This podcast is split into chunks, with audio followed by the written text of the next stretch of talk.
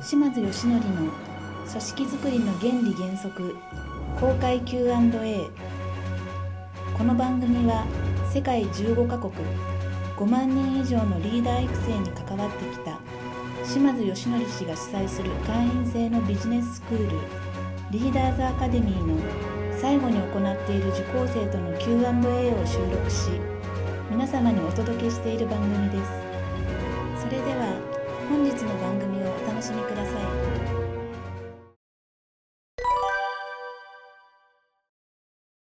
僕のチームのメンバーが定時にもう帰れない状況で定時に帰れない。はい。で、まあ、仕事量が多いので,、はい。でまあ、そのなんで多いかっていうところをいろいろ洗い出していった時にそのそれぞれ事業部があってその事業部のリーダーからあとサブリーダーからいろいろ依頼が来るで正直それが結構急だったりとかうん。するところがあって自分がやらなきゃいけない一日のタイムスケジュールを組んだ上で午後一に今日やっといてとかうん。あのまあこれこれ、ま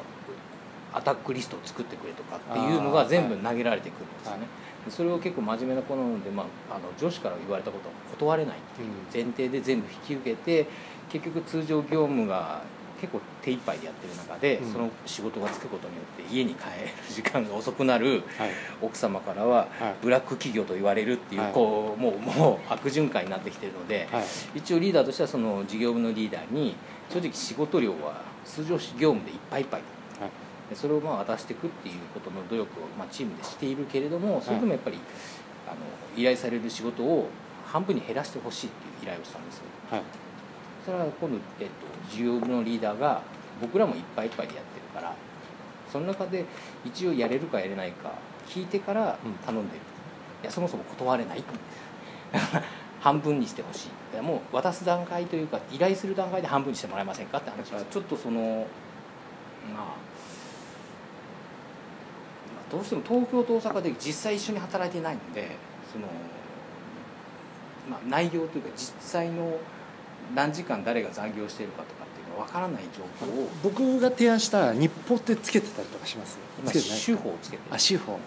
えーっとねやっぱりあの感覚値ではなく、はい。データで示した方がいいと思うんで、えー要はですよね飛び込み仕事をなくしたいっていうことが一つあるわけですよね。だから、えー、と誰が一週週報なら週報でいいんですけど誰が1週間で何件でどれぐらいの数の飛び込み仕事を、えー降ってきてるのか下ろしてきてるのかっていうことをできれば日報でデータ化をしてで、えー、とそのまあそうするとね感覚値じゃなくて事実として誰が降ってきてるかがよくわかるわけじゃないですか。であのーまあ、できればですよ。できればその日報をしっかりつけて、えーまあ、週報でもいいんですけどね。その今やってる例えば今週ねやった仕事がこれだけあると。あの僕が提示してるあの日報だと右側の集計のとこですね。今年あ今週やった仕事がこれだけあると。で、えーこれだけの時間がかかってると。でそこにさらに誰さんが何件の誰さんが、えー何件この飛び込み仕事を送ってきてそれぞれの穴 A さんの飛び込み仕事でこれだけの時間 B さんの飛び込み仕事でこれだけの時間がかかってるからそれをプラスすることこんだけの残業になってしまったと。だから、えっとまずは今自分のやってる仕事を効率化を図って減らすのももちろんですけれどもそれをやるためにまずはこの飛び込み仕事を例えばあの半分したいんだとかもしくは少しの間ないように少し協力をしてもらえないかとか事実をそうですね。そうですね。それで、えー、とその飛び込み仕事を振ってきている人にしてみたらあの振ってる自分が悪いみたいな感じに受け取られるとよくないんであのきっとね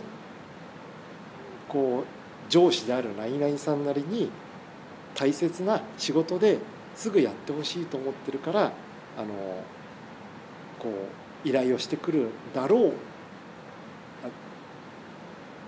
依頼をしてくるだろうから決してやりたくないやらないと言ってるわけじゃなくて逆ですとそれを受けるための時間を確保するためにこういう工夫に協力してもらえませんかっていう、まあ、そういう言い方にした方がいいですよね。で,、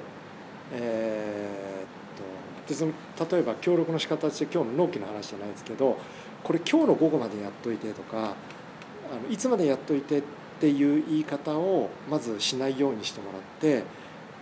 今自分がやってる仕事の都合の絡みと考えてじゃあこれだったらいつまでに何とかしますというその返事をするために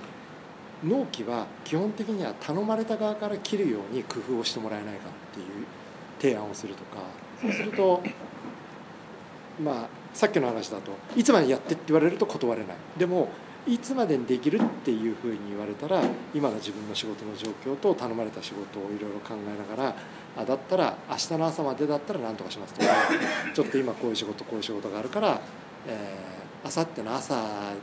に何とかしますね待ってもらえませんかっていうふうに提案するとかいう形でのやり取り。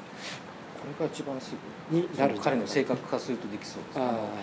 この仕事をやるんであればもう正直今の仕事量現状でやると、はい、まあ、1週間後になります、うん、でそれで頼んだ頼んだ側が1週間後じゃ遅いなと思ったら、うん、じゃあちょっと別の人に頼むよっていう、うん、多分そういう選択肢も、あの一応視野にして入れて、考えて、えっと、伝えてもらえませんかっていう話に